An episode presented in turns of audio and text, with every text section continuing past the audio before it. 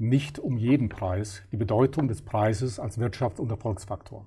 Herzlich willkommen, liebe Zuschauer. Ich darf Ihnen heute meinen Gast vorstellen, Roman Quenter, Keynote-Speaker, Unternehmer und natürlich in Anführungszeichen Preisexperte. Herzlich willkommen.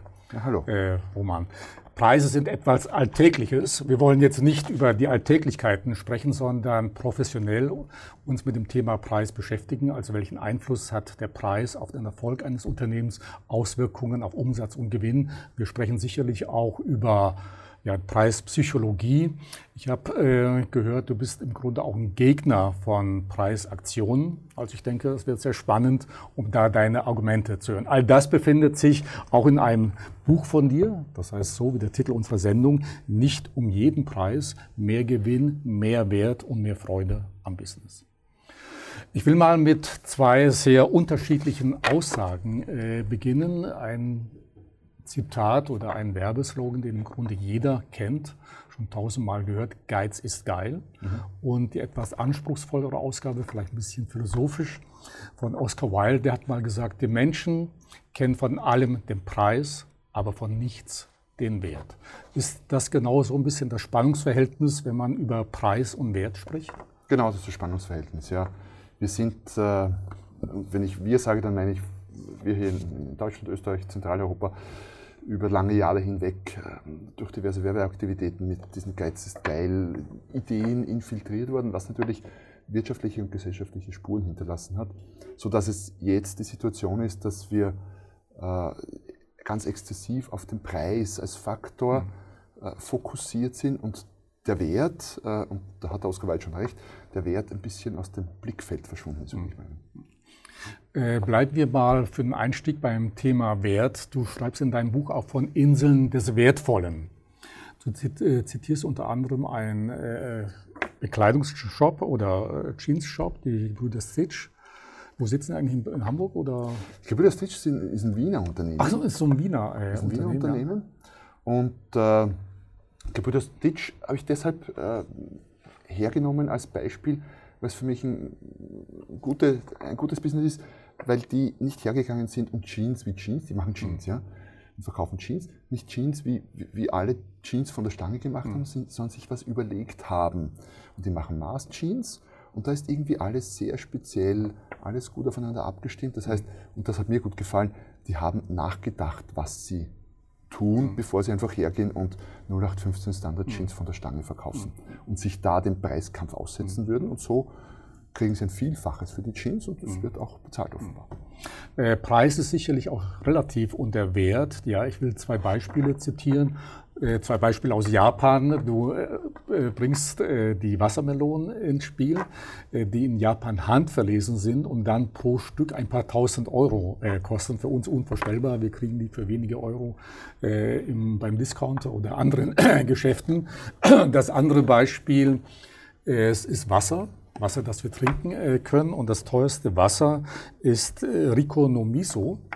Und das kostet in Europa die Flasche um die 124 Euro. Mhm. Ja. Also wirklich stolzer Preis. Ja. Man muss da allerdings wissen, Japan kostet es weniger als einen Euro. Also wenn man dann diese krassen Unterschiede hört, fragt man sich natürlich schon, okay, auf der einen Seite der Preis, wir sprechen auch über Wert. Ja, was passiert da? Ja? Warum hier so, da dort? Was die Beispiele zeigen, und Japan ist sicher ein Fundus von solchen äh, außerordentlichen Differenzen, äh, ist, wie, wie breit, äh, wie, wie groß die Breite sein kann beim Preis und beim Wert. Nehmen wir her Wasser, jetzt haben wir dieses eine Jahr. Warum kostet es in Japan so wenig? Warum zahlen wir so viel, ist die spannende Frage. Weil der Wert in den Köpfen von uns als Kunden, als Konsumenten entsteht und sonst nirgendwo. Und äh, es gibt so gesehen nichts, was zu teuer wäre, auch keine Wassermillionen, ein paar tausend Euro, mhm. sondern einfach viele Dinge, die zu wenig wert sind. Und offenbar gibt es Menschen, die bereit sind, ein paar tausend Dollar für eine okay quaderförmige Wassermelone vielleicht zu bezahlen. Die ist sicher toll. Ob sie anders schmeckt, weiß ich nicht. Mir wäre es das nicht wert, aber es gibt Menschen, die das dafür zahlen und denen das mhm. das wert ist. Und das finde ich grundsätzlich toll, sonst wäre es ja langweilig. Das führt uns gleich da, äh, mal dazu zu fragen, wie wichtig ist der Preis auch für den Erfolg eines Unternehmens. Auf der Herfahrt zum Studio habe ich heute im Radio natürlich gleich wieder so ein paar Rabattschlachten gehört. Drei will ich mal nennen. Eins hat, hatten wir ja schon zu Beginn äh, genannt. Dann gibt es den anderen Spruch, wir erstatten Ihnen die Mehrwertsteuer zurück, also im Bereich der Möbelhäuser. Und ganz krass natürlich das Beispiel 20 Prozent auf alles. Und das gab es in der Vergangenheit außer Tiernahrung. Wobei ich genau das gleiche Beispiel, war eine andere Firma, auch 20 Prozent gehört habe. Ja. Ja. Macht man äh, mit Rabattaktionen wirklich das große Geld? Denn man hört das ja fast nur. Also wie wichtig ist der Preis für den Erfolg eines Unternehmens? Im Gegenteil, ich würde meinen, also der Preis ist sehr wichtig für den Erfolg eines Unternehmens, allerdings nicht so, wie, wie die meisten meinen, sondern gerade das Gegenteil ist oft der Fall. Äh, mit, Preis, mit typischen, normalen, klassischen Preisaktionen wird nicht Geld gemacht, sondern Geld verbrannt. Äh, erst vor ein paar Tagen jetzt äh, Pressebericht online gelesen, BMW hat Zahlen äh, publiziert. Mhm. Und ich glaube, es waren die 2017er Zahlen. Gewinn war deutlich rückläufig und als Grund wurde angeführt die massiven Rabattschlachten im Autohandel. Oh Wunder. Vielleicht ist der Umsatz hochgegangen, ja, mag sein, aber letztlich leben ja Unternehmen von dem, was sie verdienen und nicht mhm. von dem, was sie umsetzen. Das ist so das, das Spannungsfeld hier. Äh, woher kommt denn eigentlich die Fokussierung der Unternehmer und auch Verkäufer auf diesen niedrigen Preis? Irgendwoher muss das doch kommen. Ja, relativ einfach. Ähm, ich kann ja das Spiel, wenn ich sage, ich habe Wert und Preis als die zwei Kriterien einer Waagschale oder wie auch immer, so, dann kann ich ja das Spiel, und ich behaupte mal, der Konsument oder der Kunde generell kauft, wenn der Wert höher ist als der Preis. Wenn der Preis höher ist als der Wert, kauft er nicht. Und zwar, egal auf welchem Level sich dieses Spiel abspielt. Das geht von, von ganz unten Low-End-Discount bis hin zu den Millionen um ein paar tausend äh, Dollar oder Euro. Und äh, jetzt kann ich das Spiel auf zwei Arten spielen. Ich kann den Wert erhöhen, dann ist der Wert höher als der Preis, oder ich kann den Preis senken. Warum wird das Spiel in neun von zehn Fällen als Preissenkungsspiel gespielt? Weil es einfacher ist. Es ist sehr viel einfacher, einen Preis oder scheinbar einfacher, einen Preis zu senken. Das kann jeder Lehrling im ersten Lehrjahr machen. Preis durchstreichen, minus 20 Prozent, wir zahlen die Mehrwertsteuer drunter schreiben und schon ist der Preis gesenkt. Wert aufbauen ist was für Profis, dauert länger, braucht Kreativität, braucht Zeit und so weiter und so fort. Daher in unserer schnelllebigen Zeit wird halt oft diese erste Variante genommen, weil man vermeintlich sehr rasch einen Erfolg sieht. Man macht minus 20 Prozent und die Kunden laufen einem das Geschäft und die Türen ein. Äh, vermeintlicher Erfolg deshalb, weil die mögliche Umsatzsteigerung habe ich zu am Tagesende, kann sein, und die Frequenzsteigerung ja. Nur, dass ich vielleicht nicht mal irgendwas verdient habe, sondern sogar noch draufgelegt, weiß, wissen viele Firmen am Tagesende sicher nicht, sondern vielleicht am Quartalsende, die meisten am Jahresende und manche nicht mehr am Jahresende. Und das ist so das der Grund, warum sehr gerne an der Preisschraube gedreht wird.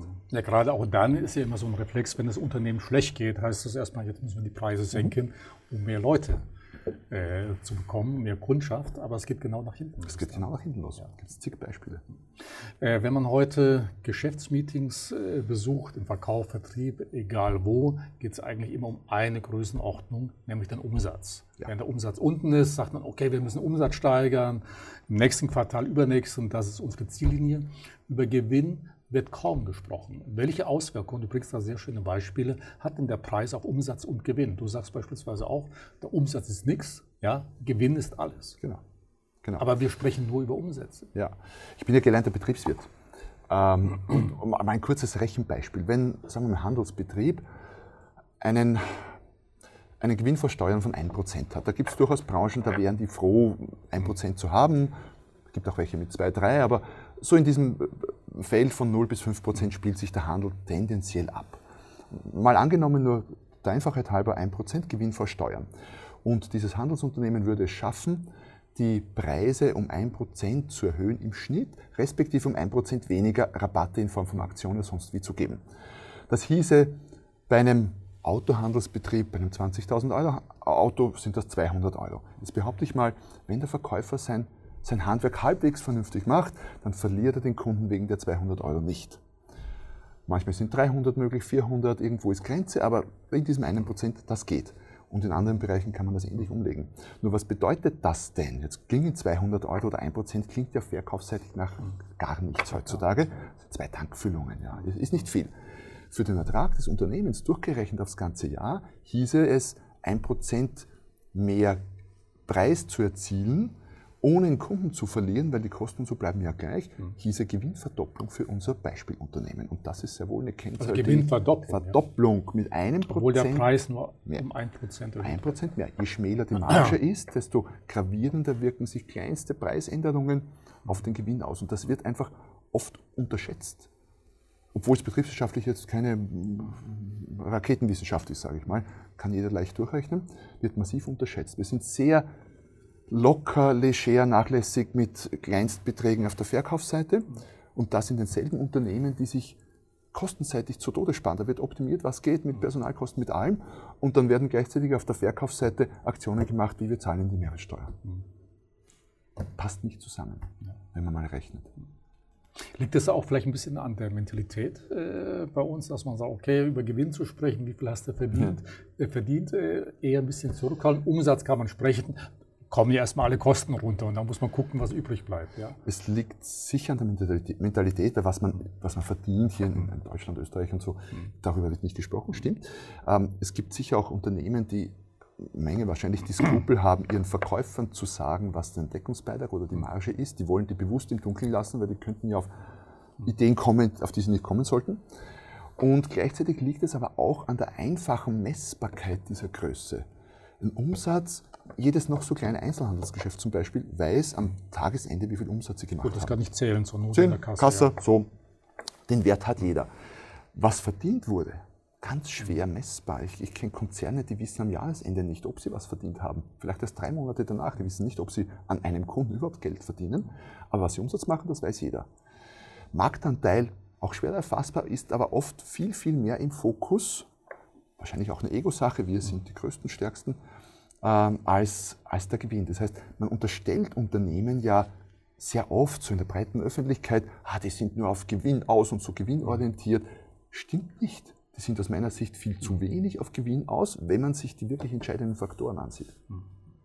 Ist das auch der Grund, warum du grundsätzlich gegen Preisaktionen bist? Weil es einfach betriebswirtschaftlich wenig bis nichts bringt oder es einfach nicht hinterfragt wird? Genau.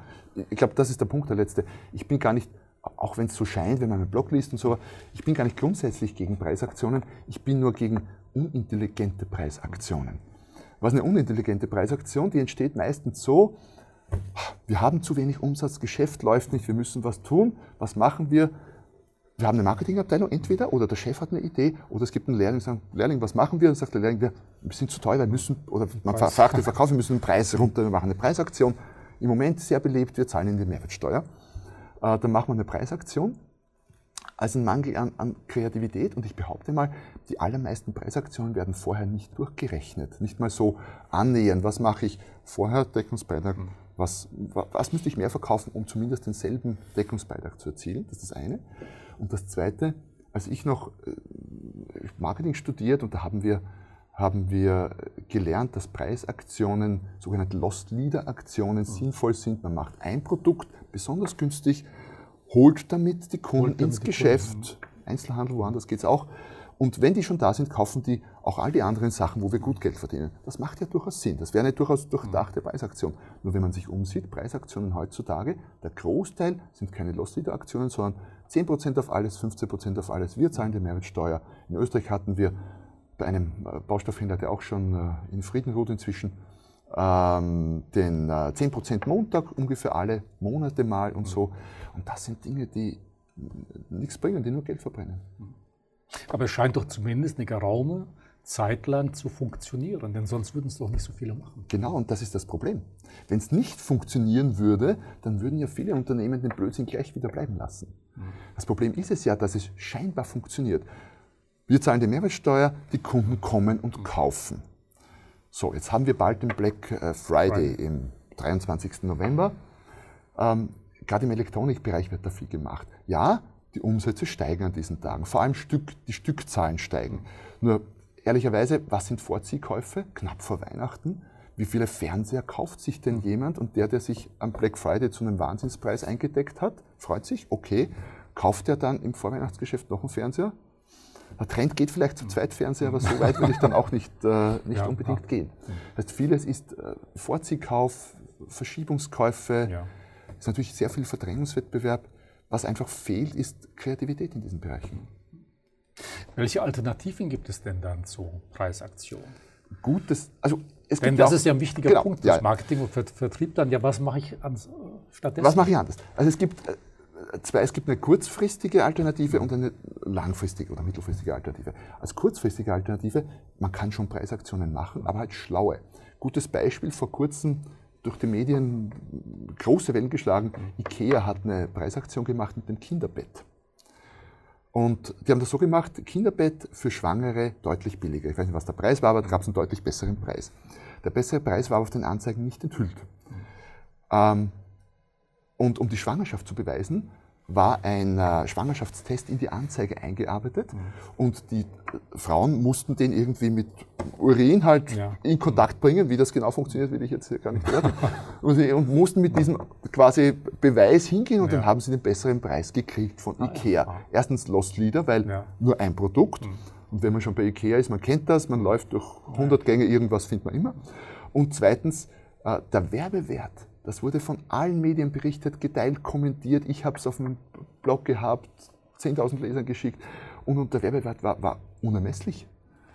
Und das ist eine schlaue Preisaktion zum Beispiel. Oder in Österreich der, der Hartlauer, der macht immer die Weihnachtswette. Mhm. Jedes Jahr hat sich eingebürgert.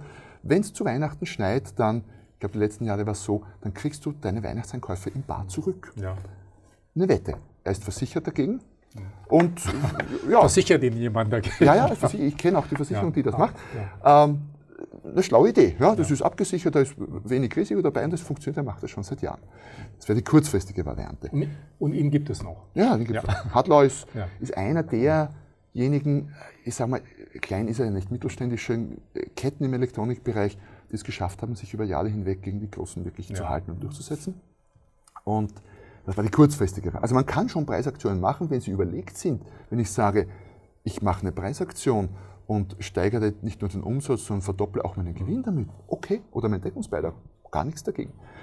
Die langfristige Variante ist, Wert zu erhöhen. Das geht halt nicht kurzfristig, das braucht Zeit. Ich kann an den Wertschrauben drehen mit Kreativität, mit viel Arbeit, mit, Mühe, mit Zeit. Und das geht auch, und da gibt es durchaus Beispiele von Unternehmen, die das sehr gut gemacht haben, aber das geht halt nicht schnell. Und jetzt drauf zu kommen, Geschäft läuft schlecht, ich brauche morgen mehr Umsatz, dann bleibt halt die Es gibt Unternehmen, die das so gemacht haben. Hättest du da ein, zwei Beispiele für uns? Ich habe ein, zwei Beispiele. Ein klassisches, und äh, die Zuseher werden mich jetzt vielleicht verteufeln, weil es ein Beispiel ist, das uns sehr oft zitiert wurde, allerdings nicht in der Form, denke ich. Jeder kennt Apple, klar, Riesenunternehmen. Äh, jeder weiß, die sind gut, die machen äh, gute Sachen, äh, vor allem marketingmäßig und imagemäßig. Und eine Kennzahl, die ich besonders spannend finde, Apple hatte, ich glaube, es war 2015, ein Stück Marktanteil im Smartphone-Bereich von, ich glaube, etwas unter 20 Prozent Größen. Das ist schon nicht schlecht. Das ist schon ganz gut. Ganz gut ja. kann man schon leben davon. Aber nicht so spannend. Das wirklich spannende, wirklich spannende Kennzahl war, die hatten einen Anteil am gesamten Gewinn weltweit in der Smartphone-Sparte ja. von, ich glaube, es waren 85 Prozent roundabout. 85 Prozent. Daher, ähm, Marktanteilsversessenheit ist gar nicht schlecht, wie es viele Unternehmen haben, nur müssen es ein Stück sein. Ich habe, also wenn ich mich als Unternehmer entscheiden kann, 20, Marktführer im Stückbereich oder 85 Prozent vom gesamten Gewinnkuchen, dann wüsste ich gleich, mit einer halben Sekunde überlegen, wofür ich mich entscheiden ja, ja, würde. Also Marktanteil kann auch anders gesehen werden. Wir sind halt meist sehr versessen auf Stück Marktanteil. Ja. Genau. Ähm, das wäre so ein gutes Beispiel, die halt über Jahre hinweg, das war kein, das ging nicht über Nacht, über Jahre hinweg ein paar Dinge sehr, sehr gut gemacht haben, haben offenbar und wir jetzt halt sehr viel mehr für ein technisch wahrscheinlich ähnliches bis vergleichbares gleiches Produkt wie was anderes zahlen, was vielleicht eine Hälfte oder Drittel kostet. Und wir stellen uns an, das neue Smartphone, das neue iPhone zu erwerben. Das wäre ein, ein gutes Beispiel in dem Bereich. Ja. Äh, gibt es denn äh, Pricing-Sünden, No-Gos, wo du sagst, okay, das nie und nimmer? Das nie und nimmer. Äh, ja, eine hatten wir eh schon, einfach unüberlegte, nicht schlaue, unprofitable Preisaktionen. Wobei das ähm, ja relativ ist. Ja? Wenn der Unternehmer dann nicht bis zum Ende durchrechnet, äh, scheint es ja erstmal sehr attraktiv zu sein. Ja, deswegen durchrechnen. Also nicht, nicht also gar nicht rechnen wäre so eine Sünde. Ja, also Preis heißt schon auch rechnen. Eine zweite Sünde, die ich ziemlich oft. Also im Grunde die Pricing-Sünde beginnt gar nicht beim Preis als solchem, sondern beim Durchrechnen. Was da, kommt am Ende Genau, raus? Was, was kommt denn dabei raus? Eigentlich bei der Kostenrechnung. Ja, ich muss wissen, was ich woran irgendwie verdiene oder nicht verdiene, um überhaupt zu wissen, wie weit kann ich gehen. Äh, eine zweite Sünde ist, das merke ich auch immer wieder, dass wir, dass wir Dinge tun, auch im Preisbereich, weil sie schon immer so waren. Was bedeutet das? Ich habe jetzt als Beratungsbereich das eine oder andere Unternehmen und ich durchforste die dann immer auf, äh, auf, so, auf solche Traditionen. Zum Beispiel das Konto ist so eine Tradition. Die meisten Unternehmen haben, bieten das Konto an. Und das Konto kommt aus einer Zeit, wo das Geld auf der Bank noch was wert was war. Wir haben Zinsen gekriegt, 5, 6, 7 Prozent, ist schon länger her, ich weiß. Ähm, können sich manche Leute heute gar nicht mehr vorstellen. Und wo es nicht nur was wert war, sondern wo es auch sicher war auf der Bank und so. Und im Sinne eines guten Cashflow natürlich das Geld früher zu kriegen, ins Konto, hat schon Sinn gemacht. Wenn ich mir heute anschaue, dass es Unternehmen gibt, die gestern, vorgestern erst eins begegnet, die für drei Monate, also 90 Tage 5% Konto bieten, dann ist das finanzmathematisch, betriebswirtschaftlich der reine Wahnsinn. Das hieße ja 20% quasi 4 mal 5 Verzinsung im Jahr, was im Leben dieser Niedrigzinsphase ja sich nicht spielt. Also wenn ich mich als Unternehmen nicht anderweitig günstiger refinanzieren kann, habe ich ein Problem. nur dieses Konti werden meist aus, es werden einfach nicht hinterfragt. Das war schon immer so und das nimmt man als gegeben hin. Und die werden dann oft, auf, wenn man es durcharbeitet, kommt der Unternehmer drauf, ja, ähm, brauchen wir eigentlich, ja, streichen wir, dann wird gestrichen, wird eine Menge Geld gespart. Und in vielen Bereichen vermisst das auch niemand. Es gibt ja wohl Bereiche, wo das durchaus ein ein Faktor sind für den Deal, aber in vielen Bereichen, gerade im, im Privatkundenbereich, vermisst das überhaupt niemand. Mhm. Wird ja gar nicht damit gerechnet. Das ist ja auch so eine Sünde zum Beispiel. Ja, ja. Äh, wenn wir über Preisstrategie sprechen, mhm. dann spielt natürlich auch das Internet. Mhm. Digitalisierung eine große Rolle. Welchen Einfluss hatte oder hat das Internet auf die Preisstrategie? Einen extrem starken, wie auf alles wahrscheinlich heutzutage in unserer Welt, ähm, weil durch das Internet die Preise einfach extrem viel transparenter geworden sind. Wir wissen auf Knopfdruck, wir wollen irgendwas kaufen, einen Fernseher, ein Auto, sonst irgendetwas und wissen auf Knopfdruck, was das wo wie viel kostet. Gibt es äh, Preisvergleichsportale, die wie die Pilze aus dem Boden sprießen. Ähm, und das macht es natürlich für den Verkäufer, für das Unternehmen, für den Anbieter deutlich schwieriger.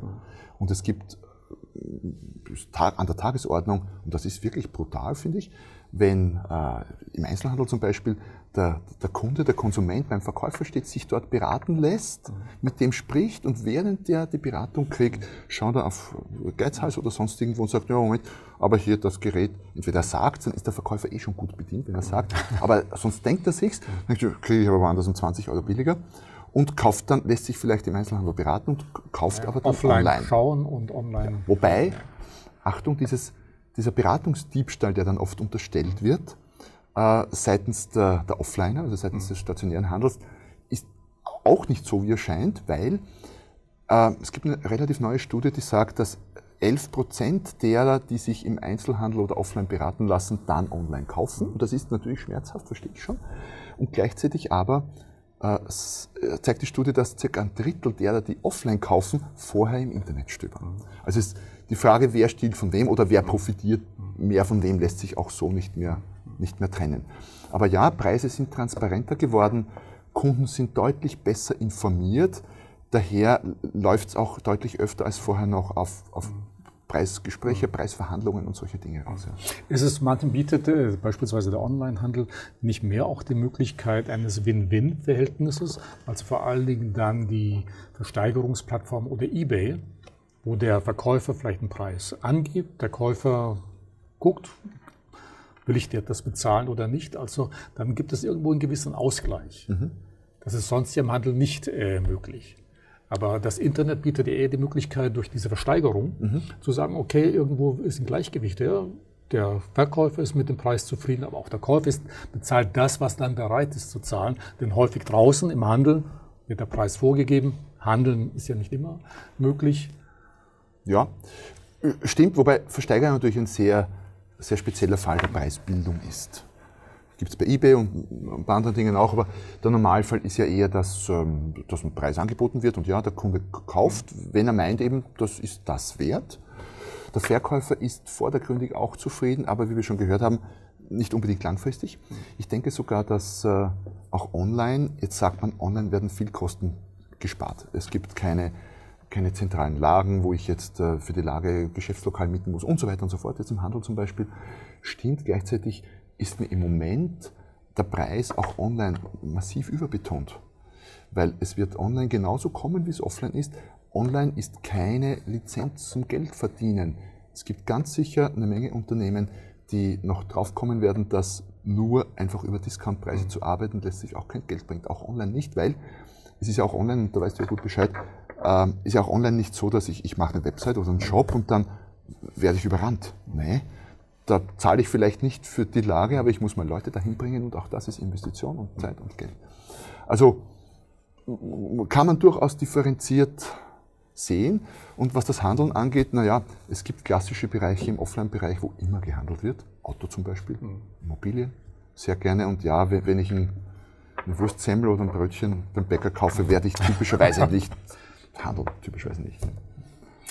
Äh, gibt es denn so etwas wie ein Erfolgsgeheimnis oder eine Formel für den richtigen Preis? Denn das ist ja häufig sehr schwierig. Wo liegen wir denn jetzt? Mhm. Welchen Preis setze ich äh, denn an?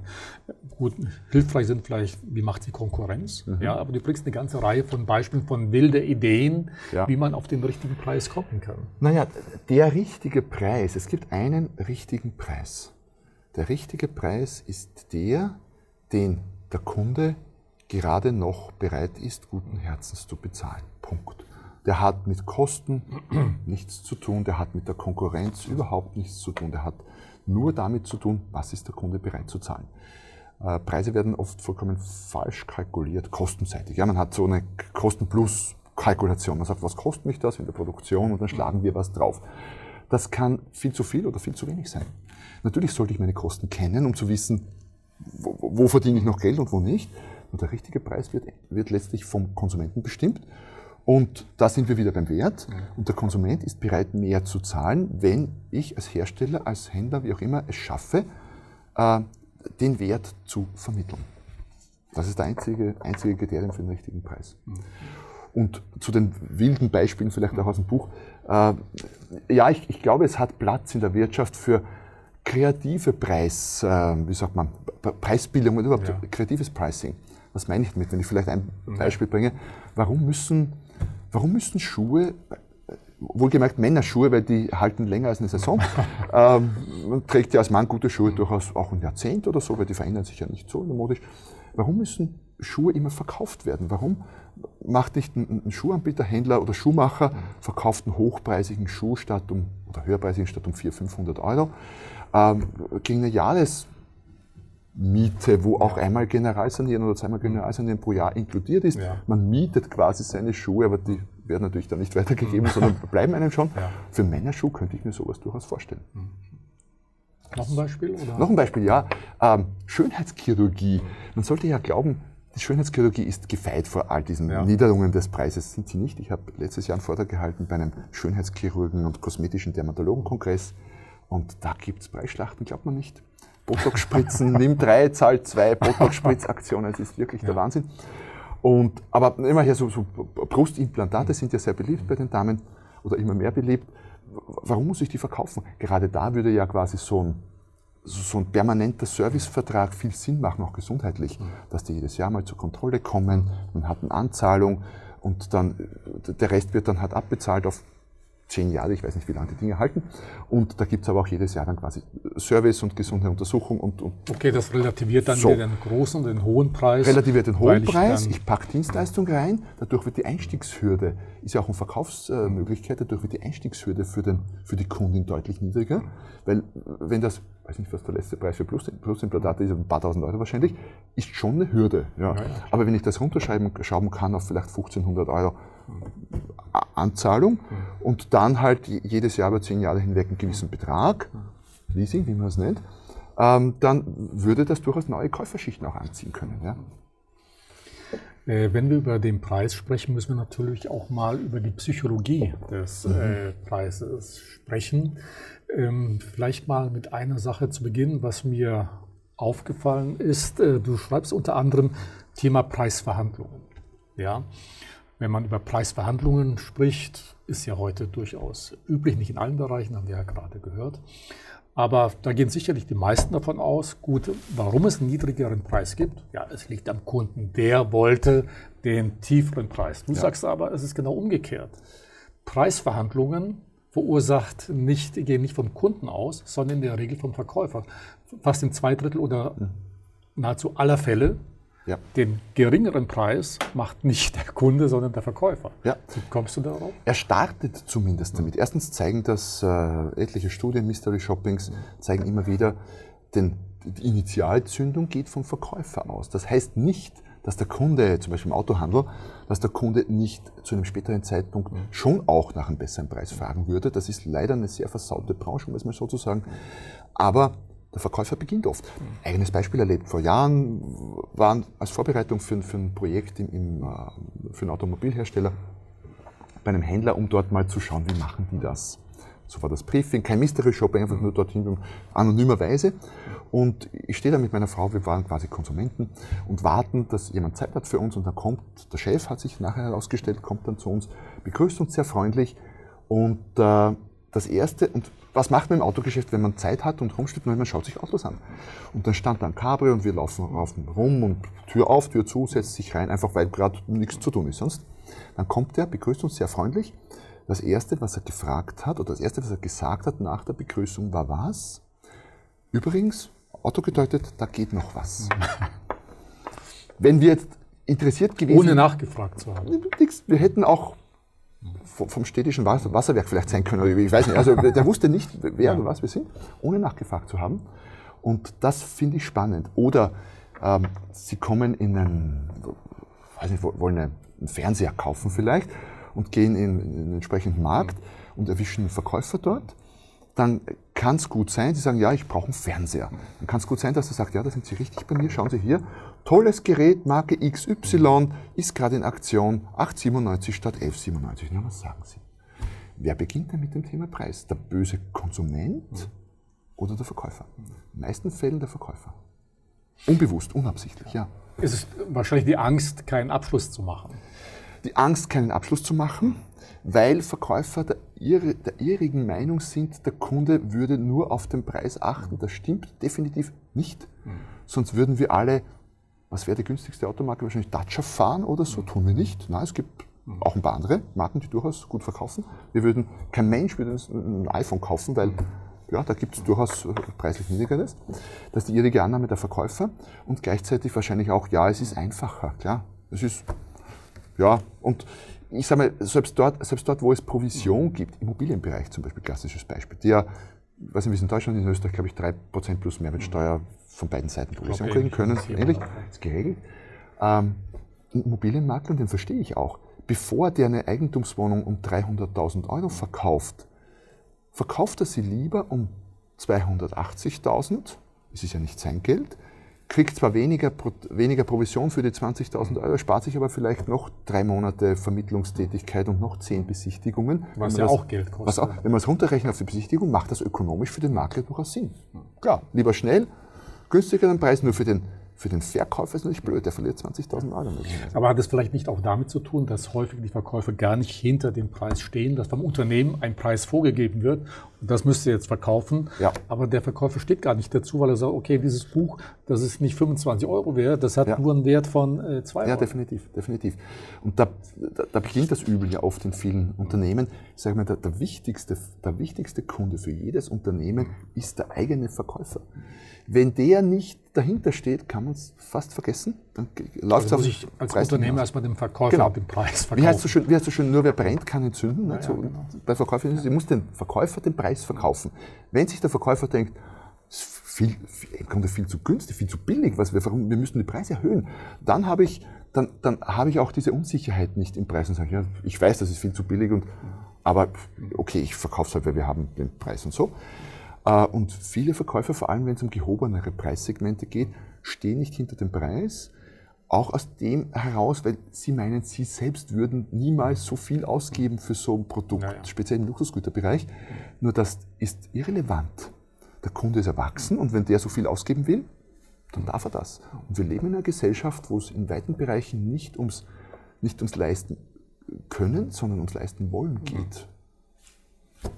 Bleiben wir noch einen Augenblick mhm. bei der Preispsychologie. Mhm. Äh, du schreibst auch, es ist auch entscheidend für den Preis, wo er steht. Also die Platzierung eines Preises, angefangen von Speisekarten oder ja, Preislisten ja, ja. bis hin, wo er, an welcher Stelle er steht.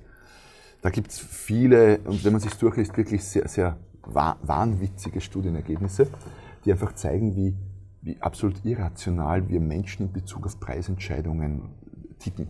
Wir glauben, wir seien so rational und wir rechnen das durch. Wir sind zu 99,999 Prozent sind das absolut irrationale Entscheidungen. Zum Beispiel macht es einen Unterschied bei einer Speisekarte oder Weinkarte, ob ich äh, mit dem besten Tropfen oben beginne äh, und den Landhauswein um, was ist das heute, weiß ich nicht, 1,90 vielleicht oder 2,90 wahrscheinlich, äh, ganz unten hinschreibe, oder ob ich mit dem billigen oben beginne und teuren schreibe, weil Studien mir wieder zeigen, dass Kunde beginnt von oben zu lesen und bleibt irgendwo hängen. Es muss vielleicht nicht der teuerste um 8,90 sein, das Glas, aber naja, 4,90, 5,90 vielleicht dann. Hingegen, wenn ich oben beginne mit 1,90 oder 2,90, bleibe ich vielleicht bei 3,90 hängen. Genau, weil mir das schon relativ viel erscheint. Da hat man ja schon eh, ja, schon ein paar durch. Es muss nicht das billigste sein, aber das teuerste dann auch nicht. Und zwischen 3,90 und 4,90, das klingt nicht viel, ist ein Euro.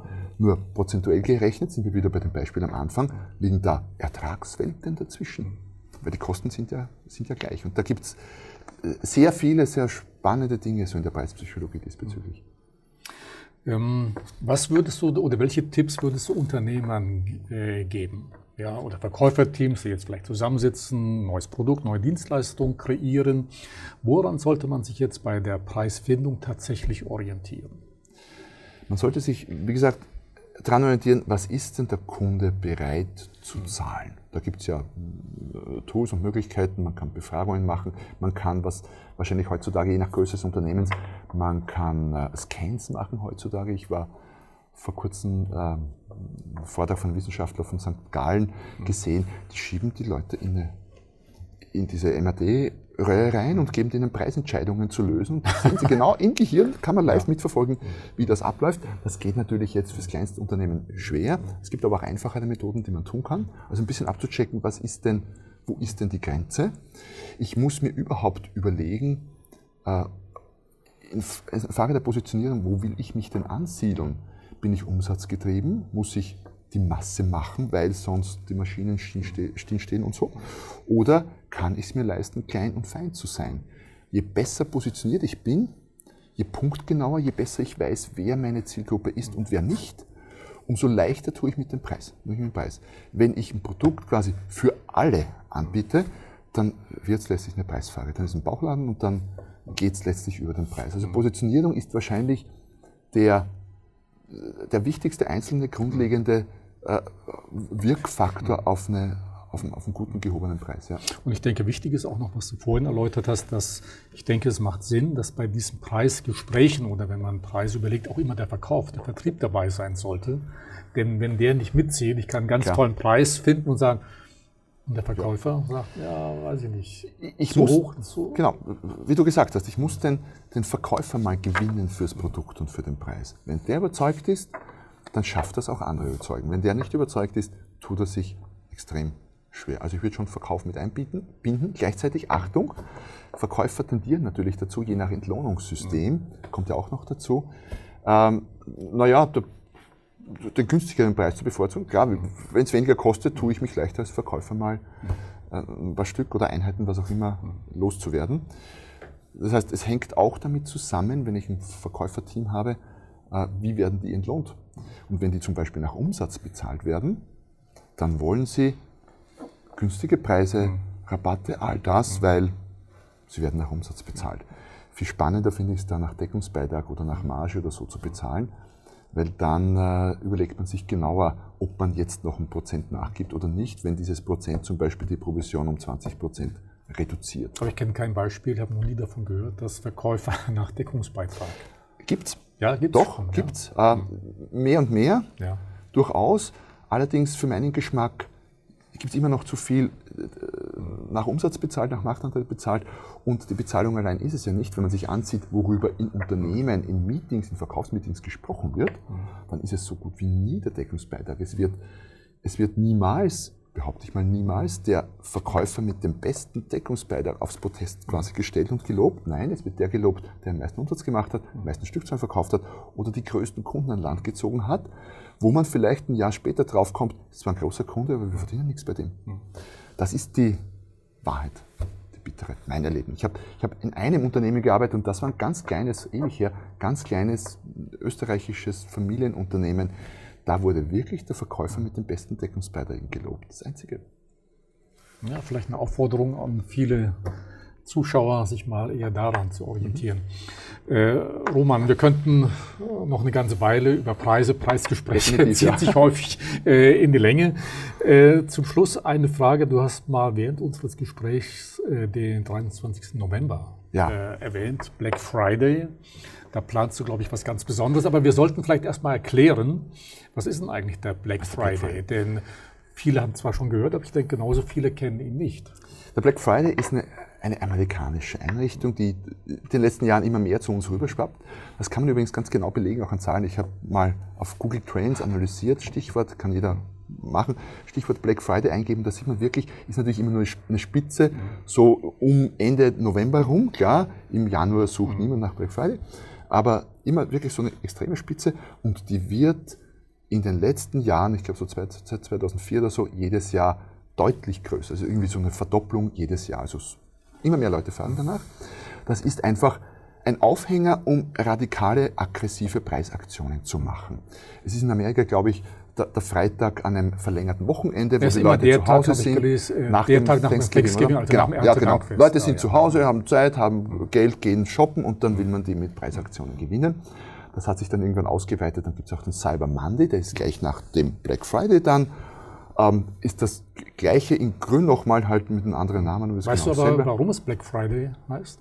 Das weiß ich nicht. Ne? Also ich habe mal nachgelesen, ja, dachte ich. Spannend, ja. dann habe ich gehört zum einen, weil äh, dann eben diese ganzen äh, Shopping-Einkäufe eben Gewinne, die Gewinne äh, nicht mehr rot, äh, sondern schwarz sind. Die äh, Gewinne führen eben dann zwangsläufig zu schwarzen Zahlen oder die ganz kuriose Erklärung, durch das Zählen des vielen Geldes bekommen die Händler schwarze Hände. Ja? ja das wäre schon, das wär schon schlüssiger, die Erklärung. Ja. Dass man den Gewinnen stimmt ja. definitiv nicht. Da gibt's äh, ähm, ja, durch, dadurch, dass eben so viel Gewinn gemacht wird, dass rote Zahlen zu schwarzen Zahlen ja, ja, ja, ja. Umgekehrt der Fall. Es war ein Bericht in der FAZ im Januar, wo laut einer Pressemeldung vom Mediamarkt, Mediamarkt oder Media Saturn Gruppe äh, rückläufige Gewinne geschrieben hat und Hauptschuldiger von Media, Aussage Media Saturn waren die aggressiven Preisaktionen zu Black Friday. Ähm, und ja, genau. Also das Gut, aber du planst jetzt an dem 23. Ja. November was ganz Spezielles in Wien. Was findet da statt? Also immer gedacht, ich habe mir gedacht, ja, schreiben und reden ist gut, aber was tun ist vielleicht noch besser, um einfach ein bisschen wach zu rütteln, Wirtschaft und Gesellschaft. Wir planen eine Black Friday Demonstration am mhm am äh, 23. November ja. in Wien, Malle-Hilfer-Straße, beginnend vom Westbahnhof, wer sich in Wien auskennt, mhm. bis äh, unten zum Museumsquartier mhm. durch, so eine Strecke von zwei Kilometern. Die planen wir nicht nur, die wird stattfinden, ist schon genehmigt, ganz offiziell, ja. alles wunderbar.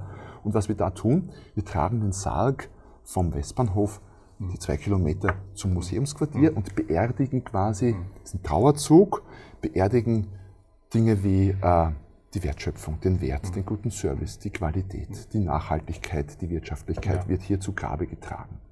So quasi ganz mhm. symbolhaft. Mhm. Und Black Friday ist halt ein Aufhänger und einfach ein Symbol für all die vielen anderen Ausverkaufsgelegenheiten, die es inzwischen so gibt während eines Jahres. Also alle, die das noch rechtzeitig hören, gerne eingeladen mitzumarschieren. Also kann jeder hingehen. Kann kostet jeder hingehen. auch nichts. Na, kann die kostet nichts, einfach jeder mitgehen, um die Sache zu unterstützen. Ja. Roman, herzlichen Dank. Ja, äh, liebe Zuschauer, das Buch Nicht um jeden Preis ist also wirklich ganz viel zu empfehlen, denn äh, Roman äh, Kmente hat so viele Beispiele, sehr anschauliche Beispiele in dem Buch untergebracht, die wir hier nur ansatzweise äh, besprechen konnten. Wenn wir über Preise sprechen, sollten wir auch sagen, wie teuer das Buch ist. Ich habe gelesen 24,90, also ich denke, dem Inhalt auf jeden Fall angemessen. Und wenn Sie Preisüberlegungen haben und zu Risiken und Nebenwirkungen etwas wissen wollen, lohnt sich auf jeden Fall die Lektüre dieses Buches. Und wie gewohnt, alle übrigen Infos auf unserer Website und danke für Ihr Interesse.